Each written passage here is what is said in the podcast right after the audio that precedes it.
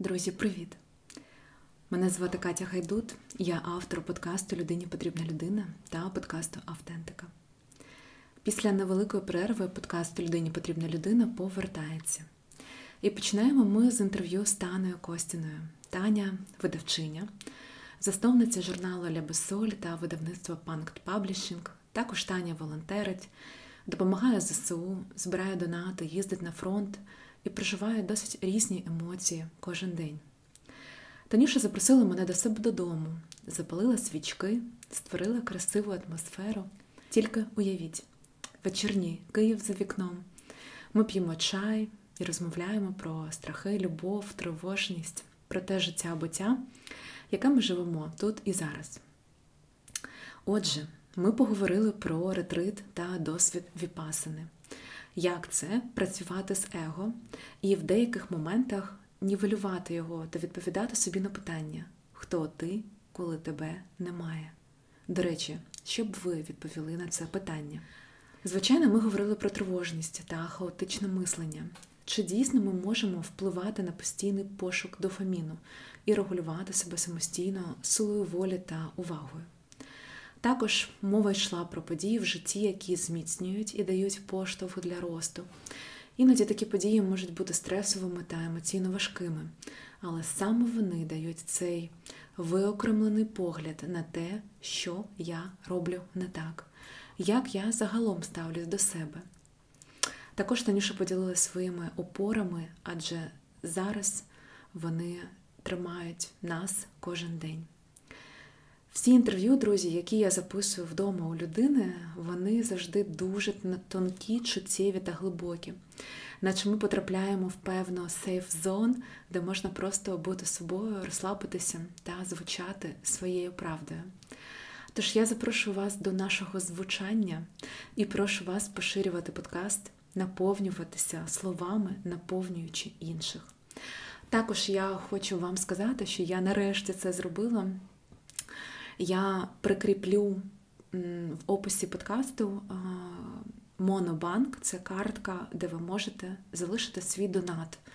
Якщо вам сподобався випуск або подкаст, е, раніше був Патреон, зараз е, досить простий варіант це є картка, і я буду просто вдячна як людина, яка створює контент за вашу енергію у вигляді донату.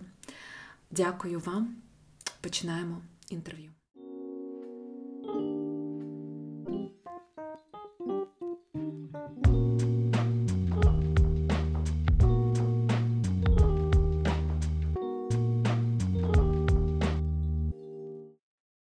Танюша, привіт. Привіт. Хочу таку замальовку зробити, що ми п'ємо чай. Ви можете чути, як гудять машини, гудуть машини за вікном, як може працювати холодильник. Цокає чайник. Цокає чайник, ми можемо сьорбати чай, але просто щоб ви зрозуміли, яка це а, така дуже красива, дещо навіть в чомусь розкішна і а, така ніжна одночасна атмосфера. А, горять свічки. Ось. І ми будемо в такій атмосфері писати інтерв'ю. Класно. Я задаю тобі традиційне питання: Давай. хто ти? Катю, напевно, це буде не дуже популярна відповідь. Ем, Якщо ти ти знаєш, що я була на ретриті, і я там зрозуміла, що я ніхто. Ну, я не можу, ну, я можу себе зараз ідентифікувати як соціальну роль як е, ну, роль в моїй системі е, сімейній, там мама або дочка, або сестра. Е, я можу себе ідентифікувати по, по якимось подіям в житті минулим, наприклад, колишня дружина. Я можу себе професійно ідентифікувати, видавчиня. Але ну, от це таке було звільнення. Можливо, це робота з его була така дуже сильна відмовитись від того, що я є хтось.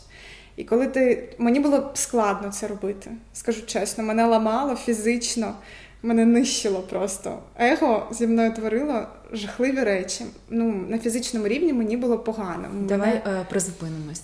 Ти вже почала про ретрит, У мене багато е, питань. Угу. Я просто не можу. Ну, типу, це прям це важлива твоя трансформація, так, але що саме як саме ти працювала з его.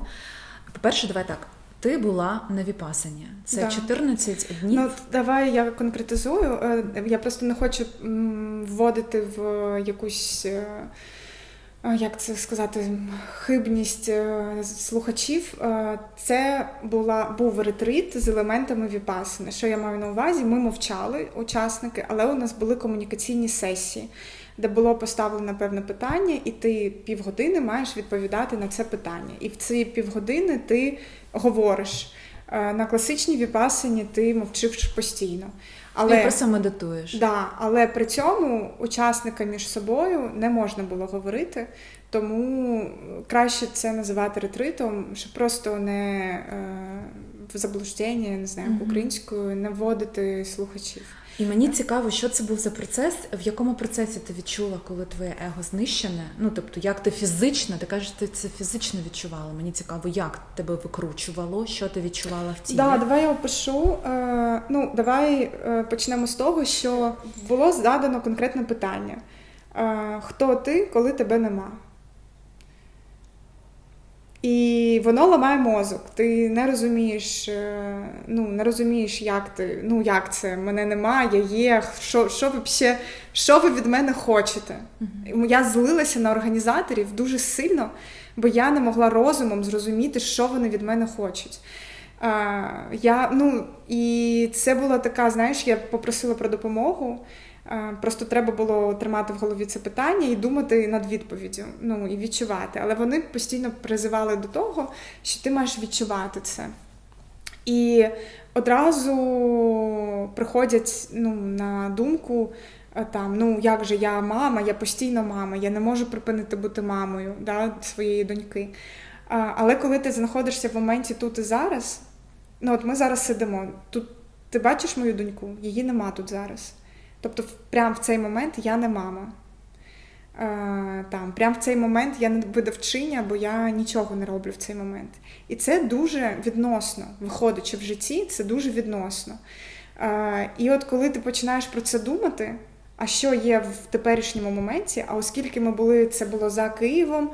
Uh, і це була така, якби ретритний центр, де ти відірваний, можна сказати, від суспільства, і ти там дійсно ніхто, бо у тебе там нема друзів, у тебе там нікого нема, тобто ти не встиг вписати, е, вписатись в якусь соціальну роль. Е, ну, окрім там е, учасника ретриту, знаєш. І потім реально от поступово приходить відповідь, що та ну я ніхто, ну якби і це окей. Тобто, ну я не в мене нема. От якщо б я місяць тому ну мені сказав би хтось, Таня, ти ніхто. Я б так образилася, Катя. Я би просто, можливо, б заплакала, можливо, ну або розізлилася, бо мене б це дуже ранило. Але ранило б це не мене, не мене з точки зору е, ну, духовності, можна так сказати, да? а з точки зору его. Мене б ранило це заділо, що ну як це? Я стільки всього досягла, я стільки всього зробила, у мене є клієнти. У мене є читачі, в сенсі я ніхто. Хто ти такий, щоб ти мені будеш розповідати, хто я? Ну, знаєш, або там ким я не є. А коли ти сам собою цю роботу проводиш, ну нема слухачів, якби ти єдиний слухач себе. А, І виходить, що ти приходиш до того, що ну, є щось більше, ніж соціальні ролі. І це не має їм імені ну, окрім, я можу сказати, що я відчуваю себе душою. Але якби ну, от, ну, здорова людина зараз послухає і подумає, що вона має на увазі. Ти не можеш це пояснити. Це вже категорії, які дуже складно зрозуміти, е, особливо коли чуєш історію про когось. Тобто, це такий шлях, який ти проходиш сам. От конкретно про его, якщо відповідати, як мене ламало, ну коли я покликала е, організаторів ретрита на допомогу і сказала, що я взагалі не розумію, що вони від мене хочуть, і що я маю взагалі до чого дійти. Е, і коли вони просто м, питання почали такі, як додаткові задавати. Е, от, наприклад, да, як я сказала, що я зараз в моменті не мама і не видавчиня, і е, мене почало нудити. Ну, Фізично, фізично нудити. Я ну, я почала. ну, У мене Ніколи такого не було в житті, що мене, мені було добре, і вмить мені стало погано. при цьому, що всі їли однакову їжу. Тобто, ну, це точно не про фізіологію, це точно не про тіло, це точно про е, ну, дійсно якийсь процес духовний, я би так це назвала. Мене почало нудити, і ну, я вийшла в цей момент, бо мені було не по собі. І потім всю ніч е, я не спала просто. Мене крутило, ламало, ну, мене, крутив живот, е, живіт. Е, і я не могла знайти собі місце. Якби я налягла, мені було невдобно лежати. І я розумію, що це ну, можна так сказати, я не можу сказати, що его померло. Ну, типу, я не сприймаю його як якусь злу частину себе. Вона дуже корисна. Ну, вона допомагає в соціумі вибудовувати кордони. Е, вона багато чого вміє, допомагає. Але коли вона заволоді... ну, починає володіти тобою свідомістю, е, не давати тобі рухатися по поклику. Ну, от коли є поклик, і ти в душі відчуваєш, хочу. От знаєш, от зазвичай це дуже поєднується от з цим. Ось з цим прям дихання завмирає. І ти такий хочу, хочу це зробити. там, Наприклад, хочу взяти у цієї людини інтерв'ю. А его починає іноді е, сюди просто входить всі, і критик, і всі-всі-всі, там хто в нас є всередині, вони можуть почати грати гру із розряду е, там ой, ну ні, це занадто хороший герой там для мене, е, щоб взяти у нього інтерв'ю. Бо я ж теж беру інтерв'ю, і я просто знаю свої ігриці в голові. Або там, там де я, де той герой. Да? А був же поклик. Ну чому чому я даю его його зупиняти? Чому я даю якимось характеристикам, е, які я сама собі придумала? Ну про то, там ким я є або ким я не є, е, просто піти і там запитати це. І я от м, по своєму досвіду, е, якщо орієнтуватись на ці моменти, коли дійсно був поклик, і я просто йшла без страху за цим покликом, завжди виходило. У мене не було жодного разу. Е, коли не вийшло те, що я прям захотіла, в те, що от дійсно прийшло до мене як. Е, ну, я не знаю, як це сказати, як е, ну, якийсь знак, або там ну, поклик, да, от просто це слово, мені здається, найточніше виражає це Чому момент. Ти вирішила піти на такий досвід? Мені було да, мені було дуже погано емоційно, психологічно. Я навіть е, пішла до психіатра і кажу: діагностуйте мені депресію. А він каже: Ну, давай поговоримо. Ми поговорили. Він каже: Вибач, я не можу діагностувати тобі депресію, у тебе її нема. У тебе є тривожний розлад, не ну, не високого ступеню, е, але ну, якби я нічого не можу зробити. Я можу навіть просто вітамінки тобі там магній прописати, там ще щось, просто для підсилення психіки, але не більше. Е, ну, я почала. Сама себе закапувати, можна так сказати, в думках. Е, думок було дуже багато, е, просто нереальна кількість якихось порівнянь. Мені здається, що знаєш, спочатку я переїхала в Київ і була така ейфорія, а так, потім я це відчувала. Да, А потім наздогнала якась е, ну, от відкат, як кажуть, дофамінова яма, да, коли в принципі рутина вже е, влаштована. влаштована, все зрозуміло. Де купляти продукти, куди відвозити дитину в садок, тобто нема викликів. І там темп життя, да, і люди навколо, і дуже багато класних людей навколо. І ти починаєш, е, я я почала в якийсь момент десь себе порівнювати, десь там е, розуміти, що хтось швидше рухається. І просто ну, дуже нещадно до себе ставитися, можна так сказати. Я себе не жаліла. Я працювала тоді, коли я прям вже не хотіла працювати. Я просто приступала через себе. Я там погоджувалася на якісь проекти, які ціннісно мені не відповідають, але я ж така в Київ переїхала. Ну, треба відповідати цьому, знаєш, е, цьому рішенню.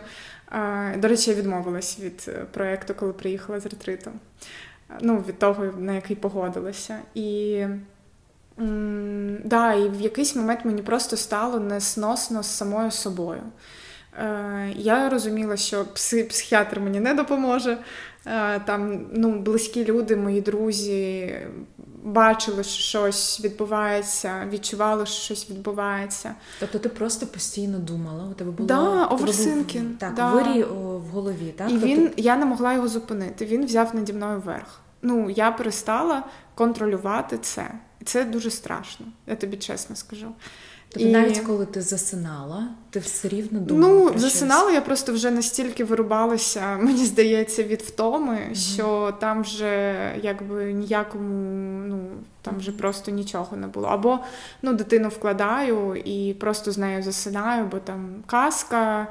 Е, там вона довго вкладається, я просто вже реально сили закінчувалися, я просто з нею засинала і все.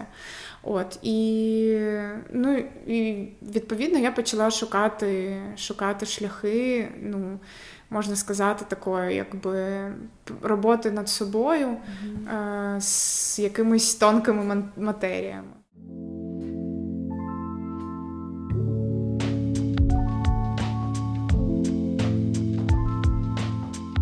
Матеріями. І ти вийшла на віпасину. Да, давай я е, ну, е, теж скажу, що це було, ну, наголошую, що це був ретрит з елементами віпасини. Е, да, Але все-таки там були комунікаційні сесії, там були якби лекції, тобто ми розбирали багато матеріалу, дуже багато було якраз про думки, про емоції. І я зрозуміла, що о, все. Ну тобто, там мені навіть на рівні теорії стало зрозуміло, що зі мною відбулося. Бо якщо там розбирати те, чому нас вчили, що там є умовно фізичне тіло, є ем, емоцій, ну, емоційне тіло, да? тобто, коли ми е, відчуваємо, ну от е, ми щось відчуваємо, да? там сум або страх, або радість, е, і коли це прям тілесно відчувається. Mm-hmm. Ну, але ж це емоція. Ну, тобто, тебе в цей момент ніхто е, не колить, наприклад, коли там мурахи пробігають, або там колить шкір, коли там ну, в різних у всіх різні реакції. Ну, Фізично тебе ж ніхто не це не робить, але ти це відчуваєш. От є емоційне, і там далі вже е, ну, там, і духовне тіло, да, ну, коли от до нас ідеї приходять. Всі ідеї, я вважаю, що це дійсно магія, що це щось зверху зі сторони, я не знаю, як ну, з, з якогось світу, не матеріального. І от коли ти, ну можна сказати, зрозумів все там з думками, з емоціями. Ти відкритий до цього, відкритий до ідей, ти вже ну якби як напряму комунікуєш. Тобі не треба посередників якихось. От е, І я якраз це побачила, що я зависла на рівні емоцій дуже сильно і думок. Ну, Тобто це такі образи були, мисли, форми. Mm-hmm. Знаєш, коли в якийсь момент я відчула, що я дивлюся кіно. От Як ти, як я тобі сказала, ти зайшла в квартиру, і перше, що я тобі сказала, що уяви, я зараз спустилася переставити автівку, і залишила свічки вдома. І у мене вже в голові розігралися картини, що одна з них падає. Я приходжу додому, тут вже пожежа. Е, ну, це мій тривожний такий е, розум. Але я вже не в це кіно, я вже, знаєш, це як раніше я сідала в кінотеатрі і прям в 10 де просто відчувала все, і тобто тривога у мене вже була всередині. То зараз я просто йду от залами, там вже в кінотеатрі купа залів. Да? Uh-huh. Купа зал, і Тепер я просто така, ага, тут такий фільм, тут такий фільм. Тобто я вже не е, вивлікаюсь, mm-hmm. не залучаюсь, е, і е, таким чином воно просто я така, так, все, це кіно є, добре, але я пішла далі, роблю те, що відчуваю сьогодні, маю зробити. Е, да, Тому е, в якийсь момент я побачила, скільки фільмів одночасно я можу дивитись на ретриті. Е, мені стало страшно, що я в них вірила і думала, що от, ну, це дійсно зараз відбувається. А це просто думки були в голові. Це просто я зрозуміла, наскільки активний мій мозок в плані знаєш, розігрування сценаріїв і купа. Ем, ну, різних різних сценаріїв однієї тієї ж події, да, Е, ну, що я думаю, так, може це якось на користь собі використовувати. І потім, коли я вже з організаторами говорила, кажу: ну слухайте, у мене реально там сюжетні лінії такі, що я прям а вони кажуть, а ким ти ти е, вони так смішно кажуть, а ти випадком не письменниця? Я кажу: ну я не не ідентифікую себе як письменниця, але я працюю з текстами. Вони кажуть: ну от спробуй просто можливо попрацювати з точки зору творчості. Ну, нехай у тебе виникають ці гілки е, вирогідностей, але занотовуй це як е, просто сюжетні лінії, не, не вір в них. А я вірила. Щиро вірила, Катя. Це просто я коли це зрозуміла, мені відлягло. Відлягло, що я просто не жил, ну, я не знаходилась в моменті, я не жила життя, а я просто переглядала свої думки і була в них прям ну, головним героєм в сенсі відчувала прям там все, що відбувається в думках.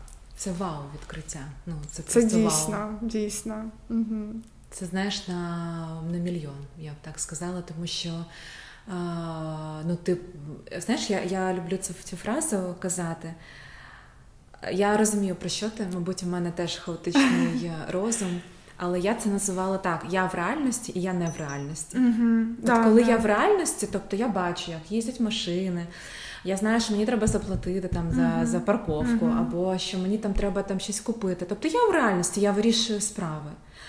А коли я не в реальності, тобто я вже думаю, о Боже, зараз я щось там знаєш, тра... от я до тебе їхала і все встало. Mm-hmm. Я в цей момент дивлюсь телеграм-канал Південь, ракетна небезпека. Mm-hmm. І я і, і у мене от Приклад, фільм, да. фільм розвертається. Значить, я виходжу з машини, не ставлю її десь на аварійки посеред траси, тому що летить ракета, ПВО починає збу... А цього не, не, а не, цього немає. навіть немає тривоги. Да. Тобто навіть да. сирени не звучать, розумієш? Але в моїй голові вже міні-сценарій запускається. Да. Ось. І для мене це. Е, ну, типу, шок. Але добре, що я це розумію. Тобто я не я його не розвертаю. Да. Я така, а окей, так, добре, давай next дубль, знаєш, типу, ось, але тут у мене до тебе питання: як саме ти це зрозуміла? От що зараз ти йдеш по коридору і не йдеш в ці думки. Це є медитація? Так, да, це точно медитація, це точно. Ем, Я собі постійно, ну, я просто почала з собою звірятися. Е, мені допом... да, давай так скажу, мені допомогла е, порада і таке питання. Е, те, що зараз от у мене в думках, чи це мене оточує? Е, бо частіше за все це якісь діалоги з людьми, яких от зараз переді мною немає. І я така, так, там, ця людина тут переді мною ні. Все, цього нема. Ну, цього нема. От, ну, Це можливо складно зрозуміти, бо людина ж є, вона існує, вона десь там. Але в цей момент її тут немає, і діалогу цього немає. Про що я з ким взагалі хто то, хто той, хто розмовляє в моїй голові? Просто як це так? І от коли я звіряюсь і розумію, що в цьому моменті цього немає, е, мені стає легше, я розумію, що все так, ну, типу, скіп. Е, Але є ситуація, от була нещодавно ситуація, де наприклад, мені не здалося. Ну, тобто був діалог з людиною, реальний діалог, тобто ми в моменті розмовляли, і я відчуваю, е, що людина якось дивно до мене ставиться. Ну, тобто, з, як, з якимось холодом, можна так сказати. І е, раніше я б е, ну, не, не проговорювала б це. я б пішла додому умовно, і от там би прокручувала вже, знаєш, в думках, а що ж людина мала на увазі, а чи мені здалося, чи мені не здалося. І тепер я довіряю відчуттям, і коли я в моменті відчуваю, що щось можливо не так, я перепитала, кажу: слухай, мене ну, я відчуваю, що ну, якийсь є холод. Е, ну, мені здається, чи дійсно так і є, давай ну, якби, про це поговоримо. І виявилося, що дійсно є причина. І там, ну, і мені просто сказали про цю причину. Я зрозуміла, що клас, ну, це можна вирішити. І можна далі йти і рухатись. Ну, це там е, дружня, дружня була бесіда з другом.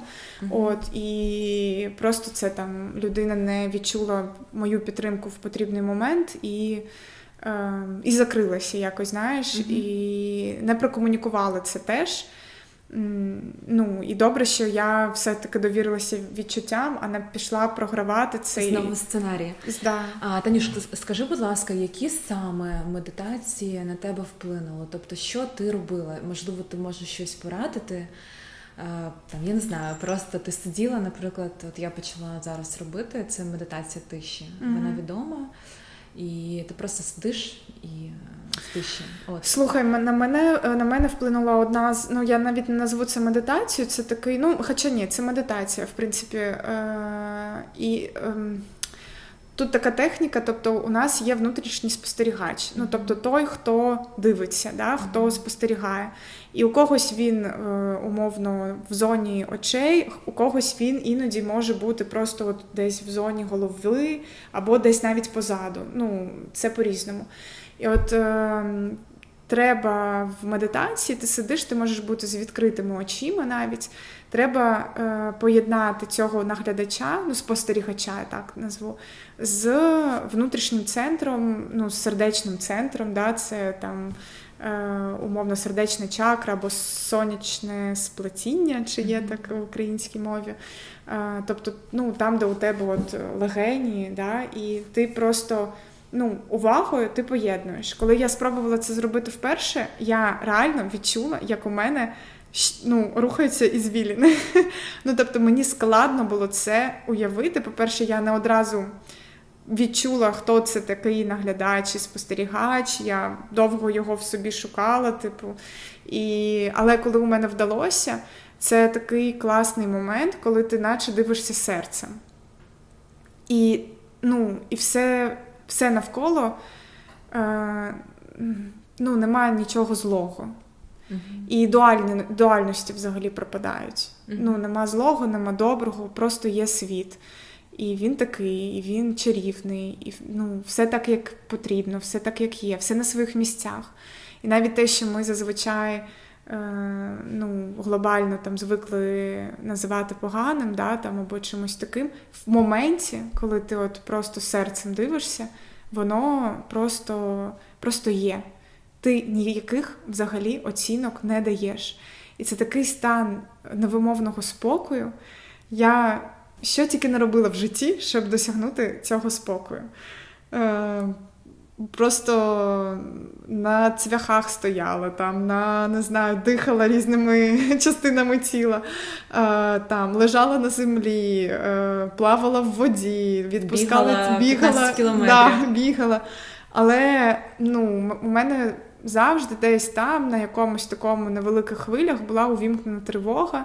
Це мій, в принципі, був природній стан, і це ненормально, бо взагалі ми народжуємося ну, нормальними, спокійними якби, людьми. А на спокій з'являється як реакція на щось зовні. От. Але коли ти поєднаний з собою всередині, коли ти сам в собі, е, ну, ти не реагуєш взагалі. От це моє досягнення не реагувати, Кать. Я собою дуже пишаюся. Тобто ти е, повернулася з, з ретриту, десь скільки пройшло? Тиждень, два? Ну, вже да, от рівно два тижні зараз. І ти тримаєш цей стан, тобі вдається, правильно? А, Ну, дивись, да, в принципі, десь я можу сказати, якщо так вже на цифри переходити, десь 90% да, е, я його тримаю, тобто я. Бачу, тобто я вже бачу, коли я от-от зараз зреагую, mm-hmm. або от-от зараз мене це зачепить, або там ще щось. Але ну, питання в тому було, що зазвичай, коли тебе щось чіпляє, або коли ти реагуєш, це теж відповідь его. Ну, ти собі там, я собі, давай я по собі буду. Я собі там придумала, що ну от я така і така, а якась людина мене сприймає зовсім іншою. І коли є це неспівпадіння, uh-huh. е, я, ну, мене це ну, якби обурює, або ображає, або я там хочу довести, що ти ні не так, ну, або там ну, здатися кращою, ніж я є. Е, ну, І купа купа там реакцій, або там щось дитинства. Я я себе скільки пам'ятаю, жила все життя і вважала себе не дуже долюблю, долюбленою дитиною. Але це теж ну, це теж моє сприйняття, моє дуже суб'єктивне сприйняття. Бо спитати у моїх батьків, вони скажуть: Господи, ми тебе так обожнювали і любили, І де правда? От дійсно, от, ну, вони кажуть одне, я кажу інше, де то правда.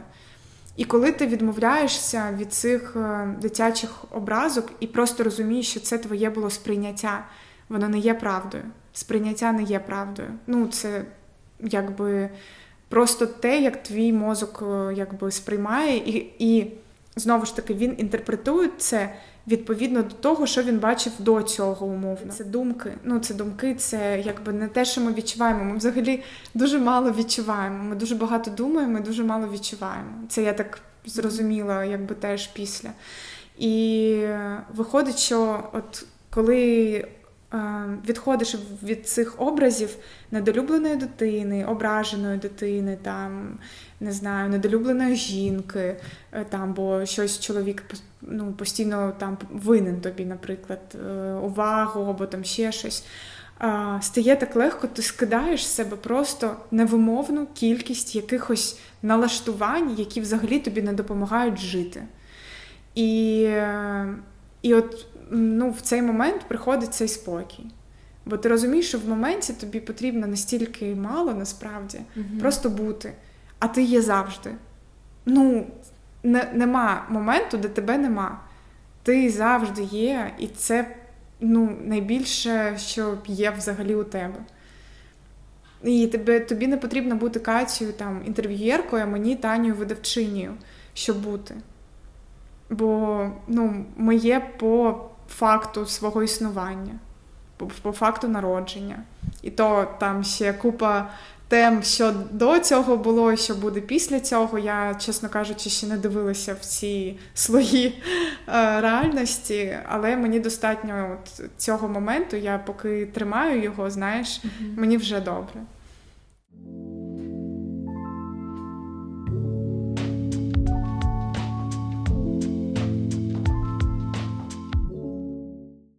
До теми. Ми так, знаєш, великий пласт взяли ретриту, а зараз я хочу перейти до теми до твоїх трансформаційних змін.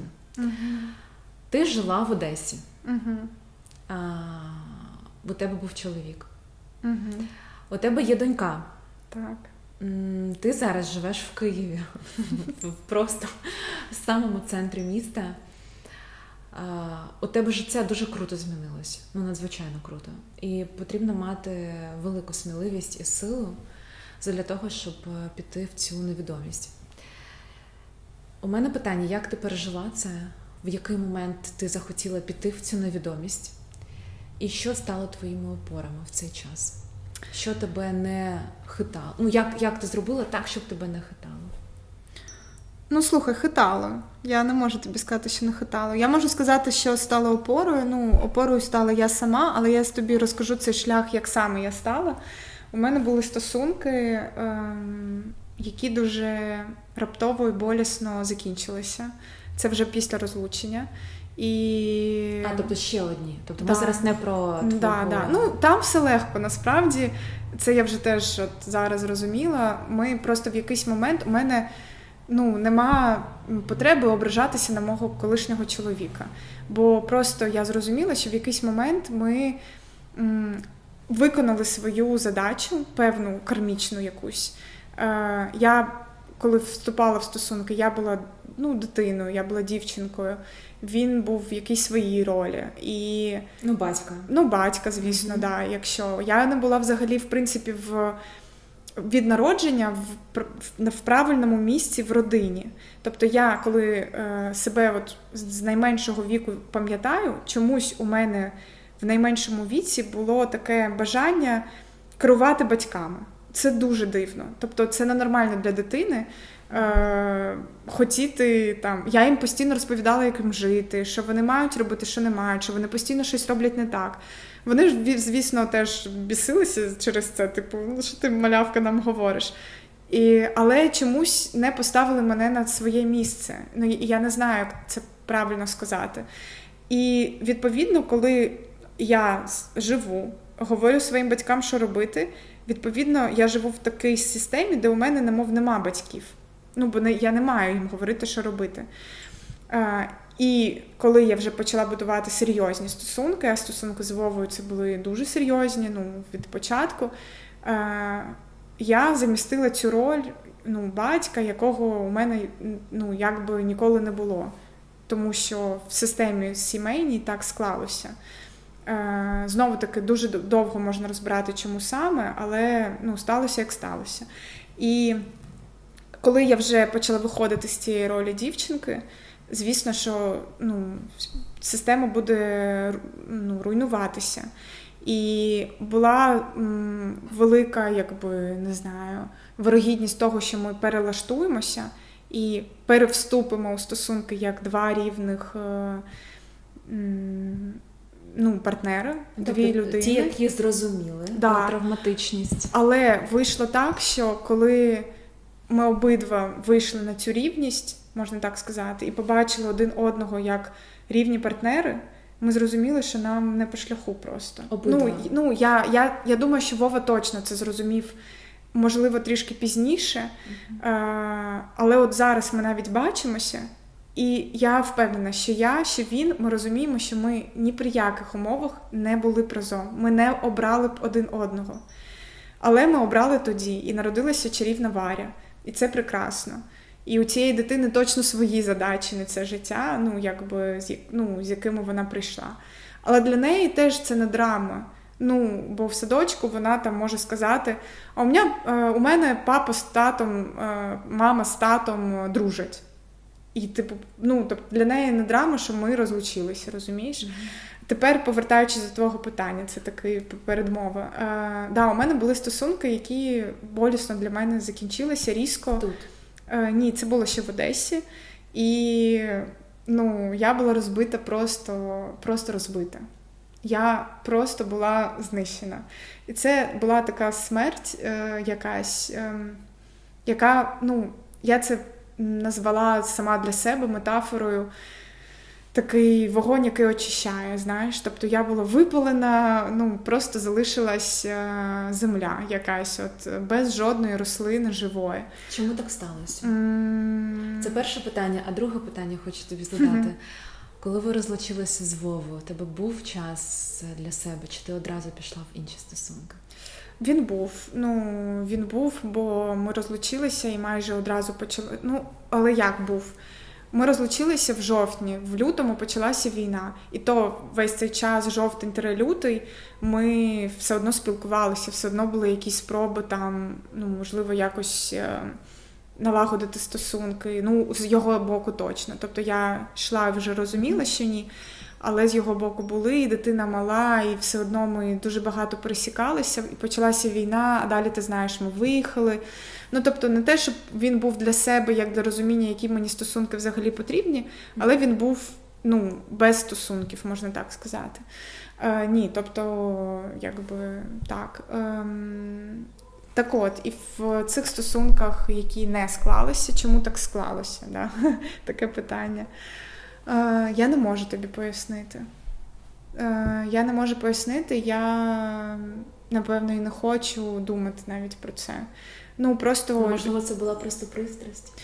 Е, ну, просто в той момент, коли я очікувала, що ми будуємо стосунки, от-от, ну, якби, ну, як це правильно сказати, ми там хотіли м, якісь кроки робити, типу там разом жити там або щось таке.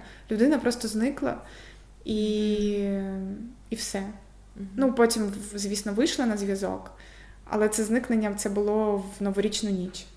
Ну, тобто, і я... Це так смішно, це прямо як в фільмі. Ну, як в фільмі. Я минулу новорічну ніч е, зустріла просто одна, бо Варя була з Вовою, і я якби не отримала ні. Ну, там він поїхав в інше місто. Я не отримала ну, ні привітання, ні якти. А це, якщо ти згадаєш минулий рік, це були обстріли в ці моменти. Ну, в Одесі, в Києві точно, він просто в іншому місті був, ну там не було. І ні якти, нічого. І я зрозуміла, що ну окей, це все. Да, Але знаєш, мені тоді допомогла порада, е, що мене тоді якби висмикнуло з того стану. Е, мені, по-перше, порадили книжку почитати Радикальне прощення. Е, і я побачила, щось більше, ніж просто ситуацію. Я побачила якийсь певний паттерн, що ну, я не можу сказати, що я себе любила. І коли ти це транслюєш, ну навіть не вербально, а от якось енергетично, mm-hmm. ну ти це і бачиш, і ти знаходиш е, докази цього. І мені здається, що це був той момент, коли я себе не любила найбільше. Що мені навіть людина підсвітила, що я тебе там умовно не люблю, да, і там я не буду з тобою. І побачити це насправді було ну, скарбом. Тобто, це я потім переоцінила те, що те, те, що я сприймала драмою і трагедією, насправді було подарунком, бо я побачила, як я до себе ставлюся насправді.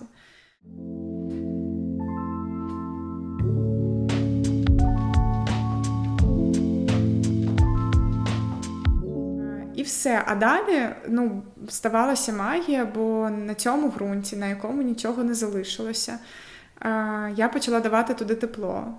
Я почала дбати про себе. І це не просто там ванну собі зробити.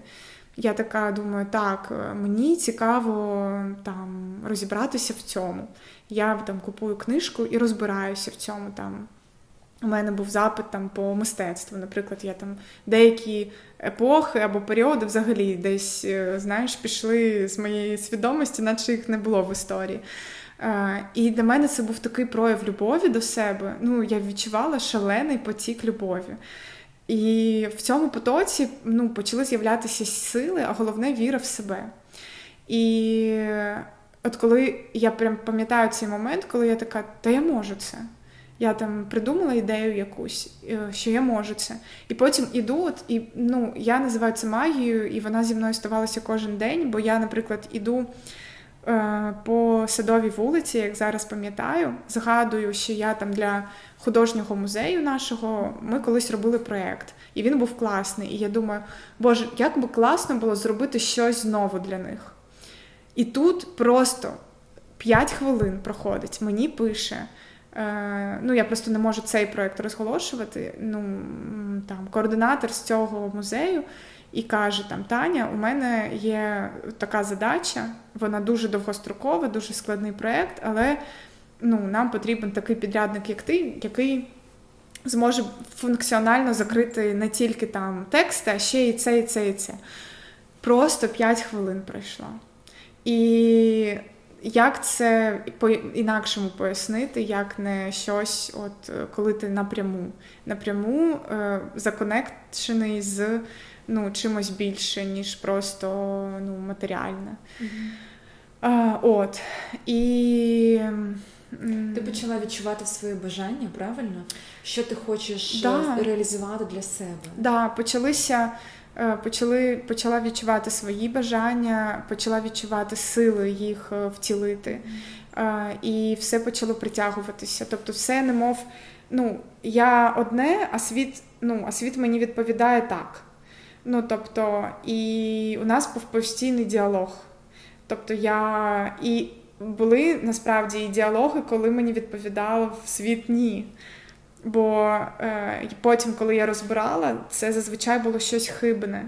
Бо коли щось дійсно зсередини, е, я не знаю, що це за правило в житті таке, але зазвичай ну, воно дуже із легкості, і тобі легко і приходить щось. Mm-hmm. Е, от, Бо коли ну, навіть я там, е, я ж багато проєктів книжкових да, зробила, і там е, в будь-який проєкт я довела до кінця. Але не всі проекти вони однаково енергетично заряжені. Бо десь я вимучила проєкт, а десь я, хоч і складний, але з такою легкістю закінчила. Коли це дійсно, знаєш, коли ти ну, повне так. Коли приходить людина, каже, я хочу це, а у тебе повне так. Але коли ти, коли я йшла на компроміси, е, і коли ну, я відчувала, що він ну, не справжній якийсь. Uh-huh. От е, як у тебе, да, реальність чи нереальність. Uh-huh. От у мене ну, такі критерії: справжні чи не справжні. Коли людина приходить і каже, я хочу це, і це дуже красиво звучить, але не відчувається. Бо коли ти починаєш більше спілкуватися, ти розумієш, що там зовсім інший мотив. Ну, зовсім. Іноді навіть такий, типу, там, вразити чоловіка, uh зробити щось там, ну, щоб вразити чоловіка. І коли ти зчитуєш це, я стараюся на щирі розмови все-таки виходити з клієнтами да, і сказати: слухайте, ну. Якщо це ваше бажання, так давайте зробимо його, виходячи з цього бажання, і не будемо це називати чимось іншим. uh Бо ми вам зробимо інше, і ви не будете задоволені. Давайте ми, може, так ну і тоді і іноді ну, зазвичай люди не роблять взагалі тоді нічого. Ну бо вони розуміють, що вони десь себе обманули uh і просто йдуть. Да, і просто йдуть. І це легкість теж. uh Ну тобто я рада за таких людей, за нас рада як за команду, що ну, людина пішла і ну, ніхто нікого не як це насилував, знаєш, mm-hmm. робити щось, що ну, не справжнє. Що ти отримала від цих е, своїх трансформацій, від того, що ти змінила своє життя? Ну воно реально пішло в іншу сторону. Тобто, от е, ну, ти могла б далі бути дружиною, ростити доньку. От, А ти пішла взагалі в інший, взагалі в іншу сторону. Що ти отримала з цього? Та все, ну, все, що в мене є: свободу, реалізацію, втілення мрій, да, мрій, бажань. Ну, от Я, до речі, про мрії теж якось е, переосмислила.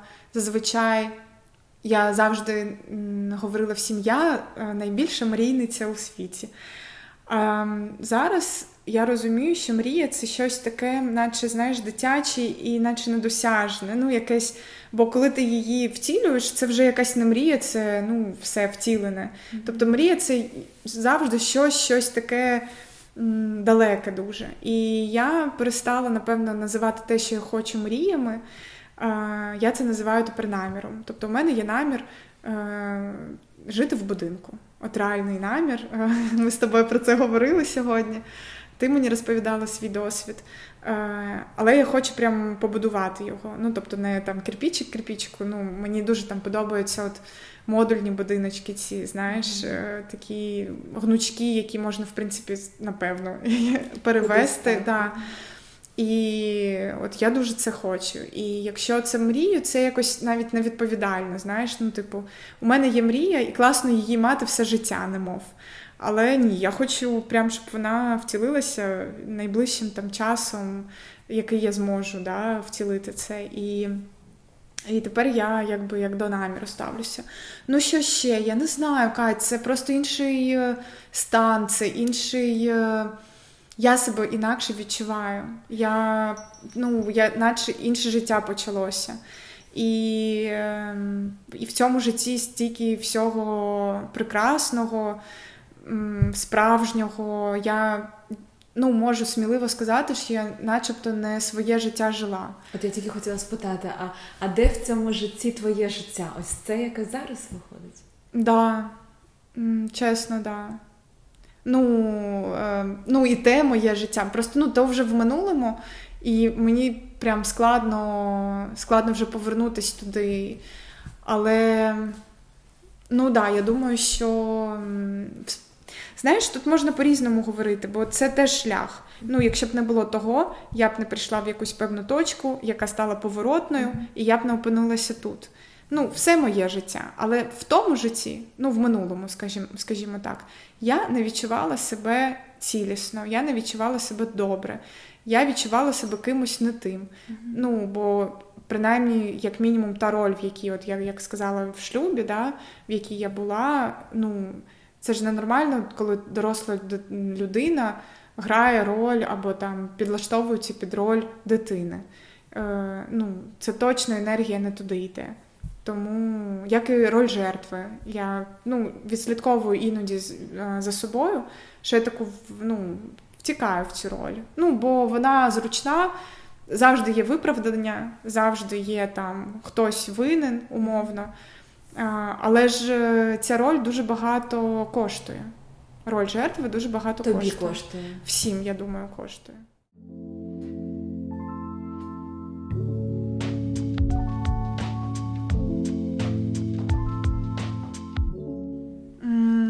Ну, дивись, це так цікаво. Там було озеро, і воно замерзло. І ну, і вода, по суті, я думаю, от яке якесь слабке озеро. Ну, Не вистачає хвиль, щоб не замерзнути там, знаєш.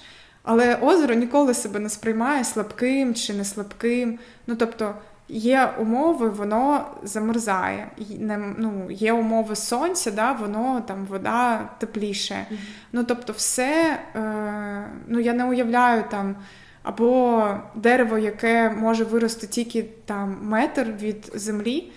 Е, Я не уявляю, щоб воно там, якщо б у нього була свідомість, щоб воно думало, що воно як, як, якесь не сильне, що воно не здатне вирости в 3 метри. Mm-hmm. Бо воно красиве саме по собі, таким, яким воно народилося. А то дерево, яке 3 метри, красиве собою. І ну, всім деревам окей з цим. Так само, якби і я слабка, це якщо порівнювати з чим? З ким порівнювати? Ну, з ким я маю зараз себе порівняти, щоб визначити, я слабка чи не слабка. Ну, а а стосовно стосовно ціни е, жертви, е, ну дивись, е, ну, жертва вона не може, ну, тобто вона така, якби в принципі, цей образ, вона така недієздатна. Угу. Ти в стані жертви не можеш створювати. Е, і це величезна ціна. Коли ти не можеш. Ну, бо творчість для мене це не просто сісти і написати текст. Ну, бо багато людей сприймають це як такий творчий акт, що творчість тільки ті, що щось створюють там глечик, одяг, який на нас, сережки красиві, які на тобі, да, там Е, посуд, ну от будь-що, що ми бачимо, да, або там музику, картину написати. Але для мене творчість це от кожен подих, це те, як ти сидиш. От ти сидиш, ти зараз твориш свою позу, по суті. Те, як ти вдягнута, ти створила свій образ сьогодні, і це творчість. Ти красиво дуже виглядаєш і. Ти це створила, ти розумієш? Ти могла створити будь-який інший образ, прийти до мене в іншому образі. Ти миєш посуд, ти створюєш чистоту. Ну, тобто, її так багато, і ми її так не помічаємо, цю творчість. Mm-hmm. Я навіть коли за кермом я створюю цей рух. Я... А жертва наче керує, жертви, наче хтось керує. Ну, наче так, обставини. Mm-hmm. Завжди є хтось, хто винен. І цей хтось володіє ситуацією. Ти в стані жертви, будь-яка людина. Е, не, ну, якби, Тому і мені не подобається, якщо ми так глобально будемо масштабуватися, щоб українці, Україна себе вважала в стані жертви. Е, дуже легко в нашій ситуації скотитися в цю жертву. Ну, бо нас прийшли і кривдять. Але ми не жертви, ну, бо ми даємо відсіч. Якщо б ми підкорилися і ну, сказали б, да, от ми такі біднесенькі, там ні, ми даємо відсіч і ну, ми сильні в цей момент. Е, ну, І тут дійсно є та сила, ну, тобто це сила духа, це сила волі. І ну, я не про силу фізичну, знаєш, зараз, або у кого зброї більше. Це от справжня сила духу. І ну, якби тут не можна сказати, що ми жертва. Тут у мене до тебе питання, тому що ти дівчина чутлива, досить творча, і ти їздиш на фронт. І я mm-hmm. читаю всі твої пости про мишей і так далі. І ти все це досить. Ну так, знаєш, прям кінематографічно представляєш, але це дуже важко читати. Як ти вигрібаєш? Я маю на увазі. Я хворію. Емоці... Чесно, я постійно приїжджаю, мені фізично погано, я ну, просідаю енергетично, але у мене нема, знаєш, у мене був, я довго намагалася зрозуміти, де моє місце.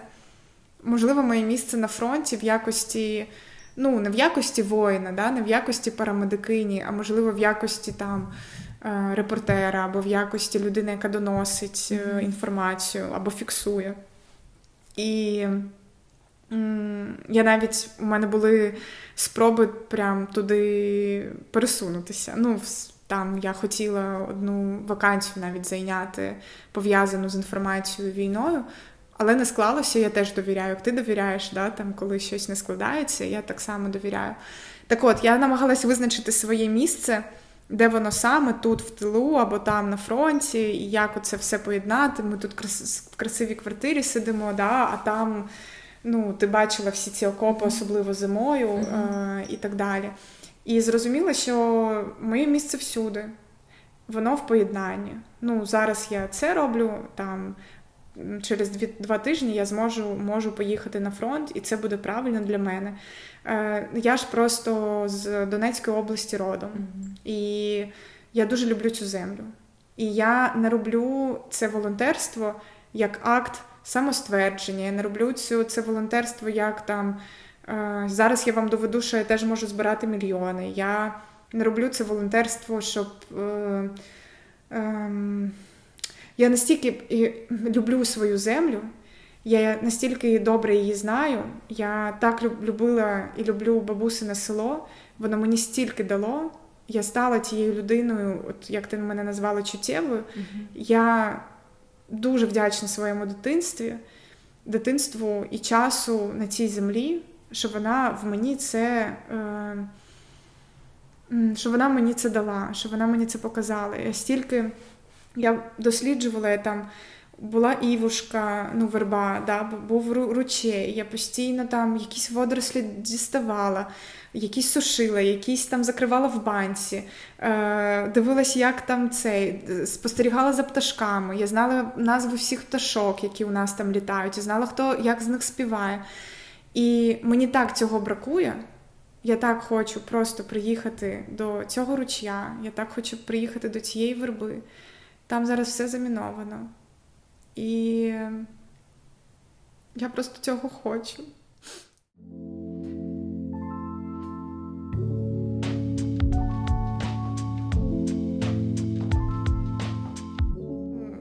Я розумію, що я везу ну, дрони це зброя. Я розумію, що я везу зброю. Але я не хочу, щоб е, на моїй землі, яка мені стільки всього дала, щоб на цих ковилових е, степах е, і склонах, якими я милувалася просто безкінечно, і це була найкраща медитація, напевно, в моєму житті, бо я дійсно просто могла сидіти і спостерігати ці заходи, неймовірні сонця. Ну, Бо кожен, хто от, знає силу рідної землі, mm-hmm. знає, що ці заходи і всходи вони особливі. І я просто знаю, що я повернуся. Ну, я впевнена на цьому. І якщо я можу це наблизити, я це зроблю. Мені це не не вартує. Да, Іноді складно, я чесно тобі скажу, іноді відкриваю збір і думаю, Боже, хоч би там цей збір закрити, знаєш, е, ну, це ти береш відповідальність. Але я не роблю це, знаєш, з якогось примусу бо всі зараз волонтерять, і я маю волонтерити. Ні, я просто коли не відчуваю сил, я не роблю збори. Ти ж бачиш, вони у мене дуже хаотичні. То є, то нема. І е, тому, тому якби так.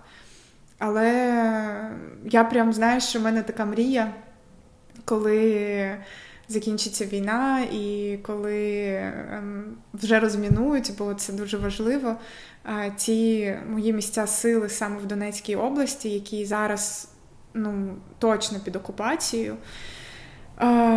От я прям я вірю в силу природи. Я знаю, що вона вміє сама себе зцілювати. Я знаю, що ці урвища заростуть травою, і я це все знаю. Я дуже хочу якийсь такий проект можливо зробити і показати Донеччину всім. Вона ну просто. Ви не уявляєте, яка вона красива. Е, ну, от навіть ті терени, де Святогірська лавра, е, ці соснові ліси, бори, просто е, у нас дуже багато мілових кар'єрів, і це такі ну, дуже красиві ну, білі скелі, такі, знаєш. Mm-hmm. І вона дуже різна. І кальмі, ось ця річка, вона так красиво розливається в певних місцях.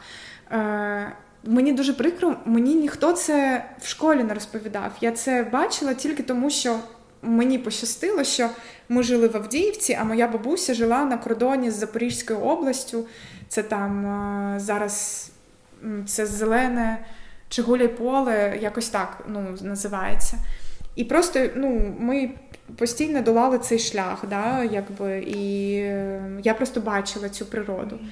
Е, тому І мені, ну, і мені шкода, що в школі це не розповідали. Ну, не не було там якихось екскурсій, знаєш, що прям. Ми їздили у Львів, наприклад, і я теж вдячна цьому, бо відкрила щось зовсім нове, інший куточок України. Але, начебто, знаєш, от Львів це було красиво і правильно, а от своє щось це таке якесь дивне і занедбане. Не було, ну, якщо казати. Такими більш сучасними категоріями маркетингу, наприклад, mm-hmm. да, не було бренду Донеччини, не було е, донесено цінності е, самим собі, ну навіть. Тому мені дуже хочеться, коли от е, буде вже змога, прям показати це, розказати про це, прям привести туди людей, знаєш, зробити це якимось таким ем, напрямком. Ну, я не скажу туристичним, але для, от, для дослідження і для пізнання. Ось таким. І плюс мені здається, що ті міста, які зараз зруйновані повністю. Е, Мар'їнка, наприклад, да, Бахмут. Угу. Коли вони повернуться, я думаю, що це будуть міста музеї. Я не впевнена, що можливо якесь буде відбудоване як показове, але я б чесно, я б навіть лишила одне таке місто в такому стані, як, наприклад, Чорнобиль, да? ну, як е, демонстрація війни, як доказ того, яка це руйнівна, руйнівна сила. І як це, коли хтось претендує не на ну, не на своє, хтось приходить на чужу територію і нищить її. Як це виглядає? Бо мені здається, ну так працює людська пам'ять, що вона погана, вона забуває. І, А нам це треба пронести поколіннями. Угу. Тому іноді треба побачити, е, щоб е, згадати, як це і що це.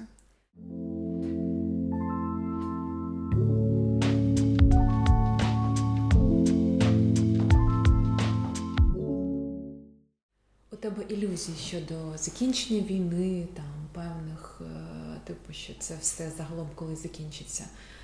У тебе ілюзії такі є? А, Ну ні. Я думаю, що ми довго в цьому будемо. Я просто перестала чекати кінця. Ну, я є зараз в адекватному розумінні, що є війна, mm-hmm. що багато людей гине кожен день що вона триває, буде триватиме. Ну, е, що я роблю все залежне від мене. Ну, Мені ну, з цим спокійно. От, е, І буду продовжувати робити. Тому ну, мені здається, ну, якби це ж і не тільки, знаєш, я там.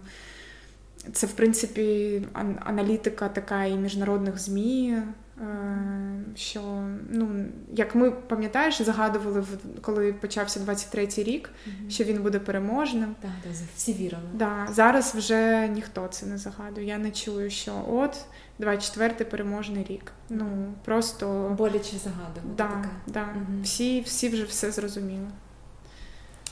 Ми будемо завершувати, і мені дуже сподобалось сподобався один пост твій, так як ми сьогодні багато говорили про тривогу. Я зацитую. Якось мені друг сказав: Таню, я не можу відмовитися від тривоги, тому що я не знаю себе без неї. Що я буду відчувати замість неї? Я боюся цієї пустоти. Мені це дуже зрезнувало, і я хочу спитати: ніхто це є пустота? Яка ти без тривоги? Це неймовірне наповнення Катя. Я дуже боялася піти за цей кордон, тому що мені дійсно так і здавалося. Що якщо я позбу... ну, що... ну, я просто чому і написала цей пост, бо е, я ж теж так відчуваю. Ну, Тобто, це було прям, нібито зеркало мені це сказало. Mm-hmm. І ну, і мені було страшно відмовитись від неї. Вона стала такою сильною частиною особистості. Ідентифікації, навіть внутрішньої такої. Ну, я там навіть людям сказала, ну та я ж е, людина з тривожним розладом. Ну, тобто, розумієш, і ти в це віриш, ти це культивуєш, ти направляєш туди увагу, а ми знаємо з тобою, коли ми направляємо увагу, там і енергія, і це і втілюється, це реалізується, це матеріалізується. І відповідно е, треба було себе побачити без. І я дуже дійсно боялася, що а хто я без тривоги? Ну, господи, я ж не знаю цю людину, хто вона така, взагалі, ця людина без тривоги. Але виявилося, що там є життя, і воно настільки прекрасне і повне. Е, тривога збиває сигнал. Вона, ну от там зараз Сигнал я... тіла? Е, та ні, сигнал. ну от за, Зараз е, я дивлюся на цю гілку. Да, Вона дуже красива, навіть е, враховуючи те, що вона вже засохла. І ну, тривога заблюрюється все. Тобто, ну, начебто нічого. Ти от найголовніше, що треба запам'ятати, коли ти в тривозі, ти ніколи не в справжньому моменті. Ну не в реальності. Да, от Ти ніколи кажу. не в реальності, ти ніколи не в моменті, бо в моменті нема тривоги. Угу. Ніколи нема. Навіть коли летить ракета. Я пробувала. Ну, бо була, е, були вибухи нещодавно, пам'ятаєш, так, пару днів тому. Так. І е, я не відчувала тривогу в цей момент. Уявляєш, це да. Бо я розумію, що я чую наслідок, я чую вибух. Прямо зараз я не бачу цієї ракети. Але якщо б я побачила, то ну, напевно, щоб сталося, і я б вже не могла. Ну, тобто, поки я усвідомлюю, поки я є, поки я дихаю, там, де моє дихання, там і момент, я не бачу цієї ракети прямо зараз. Тобто, прямо тут, в цій кімнаті, на дивані, навіть коли лунає тривога, і ти чуєш навіть ці звуки, ти чуєш, але ти не бачиш. Ну, якби е, ти можеш лишатися спокійною. Це дивне відчуття, скажу чесно тобі. Але знову ж таки, це спробувати відмовитися від цього, це вартує всього. Так от, і коли її нема, ти багато бачиш. Ти бачиш, що роблять люди, ти бачиш красиве небо. Я стільки красивого неба за два тижні побачила, скільки я не бачила з літа, мені здається. Стільки краси навколо. Просто і навіть в тому, в чому я раніше не бачила красу. Е, Вона звідусіль просто бери і сприймай її, бери і і милуйся нею. Е, дякую цьому світу за неї. Мені прям реально стільки вдячності в мені. Ем, за те, що я от живу зараз, дихаю зараз, е, ну, можу це все спостерігати. Е, і ну, мені ж не треба, я ну, якби не треба сплачувати рахунок за це. От горять свічки, вони от прям саме так вирішили горіти, там десь щось воск потік, да? все ідеально, все, ну, нема нічого там потворного в цьому. Е, а хтось, ну, наприклад, там, якщо б я тривожилася, я б думала: от, впав воск на скатертину, це мені її е, треба попрати, потім попрасувати, е, витратити час. І я б засмутилася і взагалі б не зраділа тому, що от зараз там є цей вогонь, він красивий. От, І ну, це інша якість життя це спокійний розум, е, який ясніше приймає рішення, е, в якому я краще відчуваю себе. У мене якось, знаєш, так цей е, налаштування це відчувати, чи це моє, чи це не моє, воно прям загострилося mm-hmm. в хорошому сенсі слова. Такий зір гострий став. І я тепер розумію, що ні, я там в це не піду. Я не буду робити цей проєкт. І це чесність моя. Взагалі захотілося бути дуже чесною. Ну, з собою, це, з, це до речі, видно. З, з людьми. Угу. У нас, давай скажемо, да, у нас була спроба вже запису інтерв'ю, так. І я не знаю, хто була ця людина. Так, яка ти була інша, ти була абсолютно інша, ти була дуже метушлива, ти щось. Але я тобі вийшла і сказала чесно, Таня, де ти? А де ти? Мені не вистачило тебе. Так. Я так. просто такі і я тобі дуже вдячна. І я тобі дуже вдячна за це, бо ти теж дослухаєшся до себе і ти не зраджуєш себе, да, там випустити випуск або випустити, mm-hmm. бо там у тебе якийсь там план, графік mm-hmm. і все таке. Ні. Ну, якби ти хочеш копнути до суті. Так. І ну, у тебе це вийшло. бо У нас вийшло. У нас сьогодні вийшло. це вийшло. Я тобі дуже вдячна. Я хочу просто, знаєш, підрезумувати, це так вперше я вирішила, бо ми говорили дуже важливі речі про роботу з мозгом, з мізком. Мозком. Мозком, mm правильно. А, окрім медитації, є щось, що а, хаотичний розум сповільнює?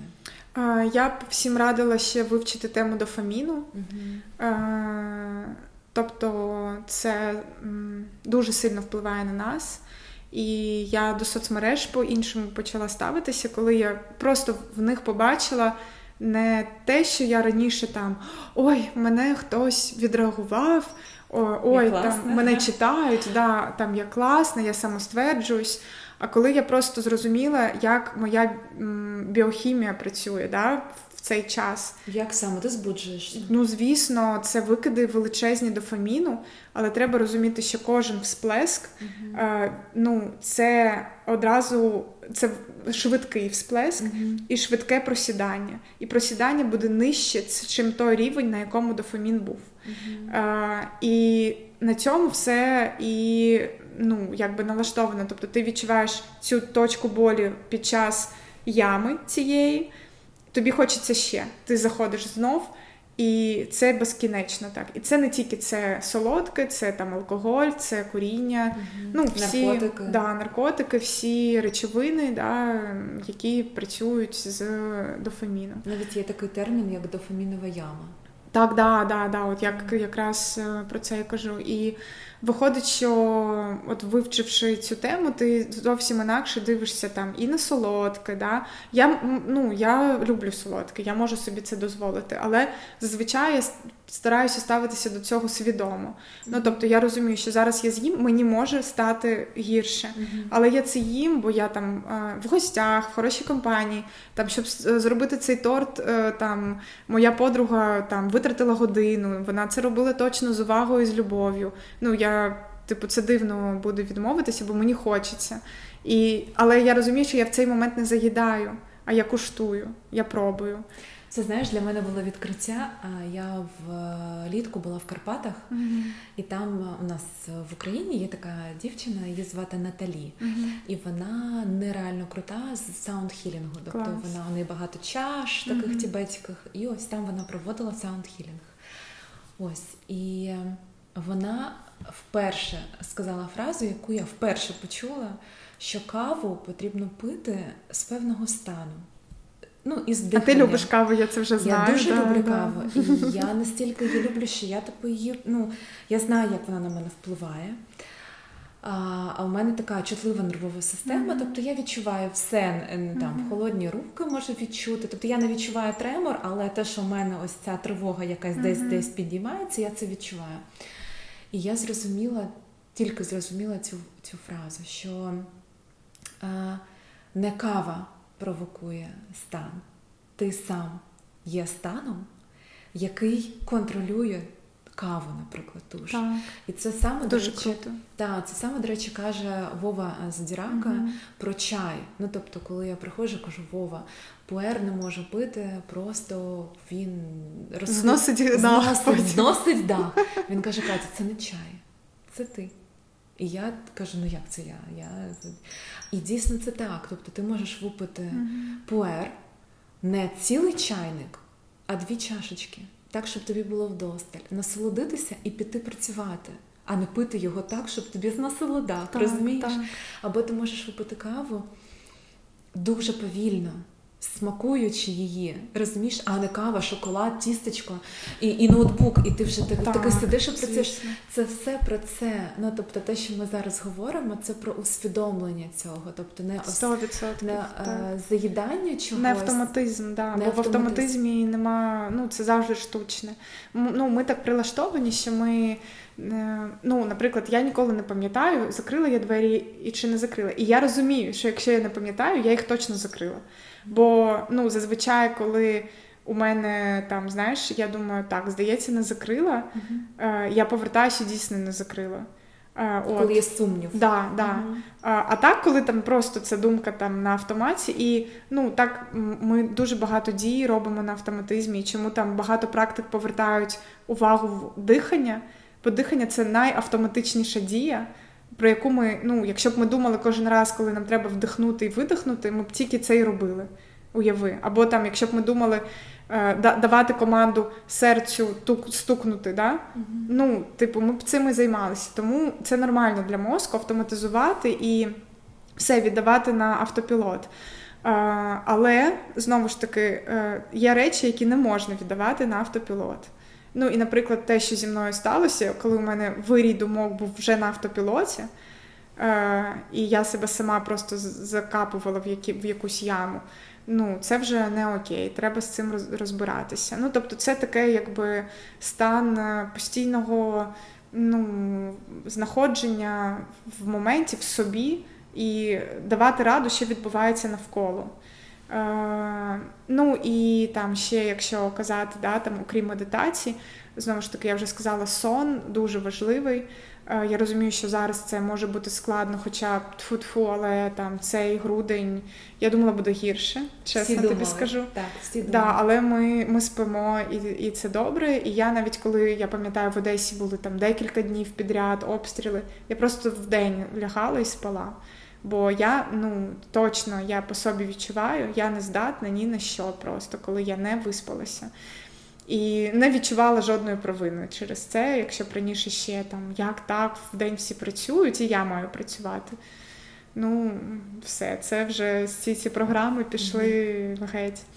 А, да, І е, що ще обов'язково я б додала, це робота з тілом. Це може навіть не завжди, як, якщо хтось не любить прям спорт, іноді це навіть масаж. Mm-hmm. От, Але просто контакт з тілом і просто розминання його і відчування його. Іноді може просто секс, знаєш.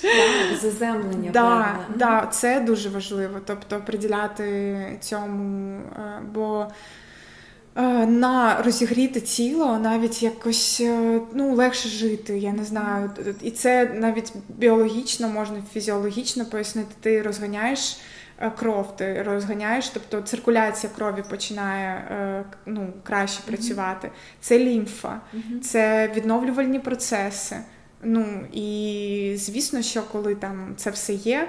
Ти себе відчуваєш в тонусі, ти відчуваєш себе краще. Ти ну це теж прояв любові. От знаєш, мені будемо закінчувати. Да, я наостанок скажу, що я тільки нещодавно зрозуміла раніше. Я думала, любов до себе це обов'язково щось з позначкою плюс, типу, зробити ванну собі, купити собі щось красиве, там, щось почитати, щось подивитись, з кимось зустрітись. А іноді це не дати собі щось зробити. І коли я це зрозуміла, що там, ну, наприклад, там з'їсти п'яте тістечко підряд, ну це точно не про любов до себе. Е, то мені якось так прям стало, я така думаю, о, ну молодець, вже дорослішаєш. Знаєш? Е, і да, і оці моменти, коли там ти розумієш, що вже пора спати, ну, що там вже перша година ночі, а ти досі в телефоні, ну це точно не про любов до себе ну, це можна так здатися, що ну я ж там дивлюся якесь дуже важливе відео. Нічого нема важливіше, ніж відновлювальні процеси і твій сон. Ніяке відео, яке можна точно подивитися в будь-який інший момент. Тому це, на жаль, вже якби протилежний процес. Дай, будь ласка, свій посил. Це як побажання людям? Да, ну він полетить в 24 рік. Ух ти. Я побажала, я просто по собі відчула, як це важливо. І я побажала дуже бути чесними з собою. А ми завжди знаємо, коли ми з собою чесні, а коли ні. Е, і вірити в себе. в себе. От е, чесність і віра, вони здатні просто змінювати життя насправді. А коли ти чесний, ти ти віриш. Ну, бо не витрачається енергія на е, обман, ну, на ілюзію. Ну, частіше це ілюзії. Я там не буду називати це обманом, бо обман це щось таке навмисне. А іноді це ілюзія, да, там, що та все добре, все добре, все добре, все добре, а іноді не добре, і треба розібратися, що не так, от як я там себе відчула mm-hmm. в листопаді зовсім не окей. І я собі довго повторювала теж, та Ну так у всіх зараз так. Ну там е, ну це нормально. Зараз всі себе так відчувають, всі українці в стані війни себе так відчувають. Але ну, нам і треба вигравати цю війну в ну, в стані, е, коли ти в гармонії з собою, коли ти в адекваті з собою, коли у тебе є сили на те, щоб іти далі. А не коли ти приходиш і не знаєш там. До психіатра. Да, да, і кажеш, да, поставте мені діагноз. Так. Мені потрібна причина якась. Так. Тому да, віра в себе і чесність з собою. Пусть нехай буде таким. Дякую тобі. Тобі, Кать, дякую. Дуже гарні питання. Я сподіваюся, що комусь вони е, ці відповіді, можливо, щось підсвітять. І хтось Е, наважиться теж піти в зміни і в таку глибину і зазирне в себе. А там завжди таке диво. Клас.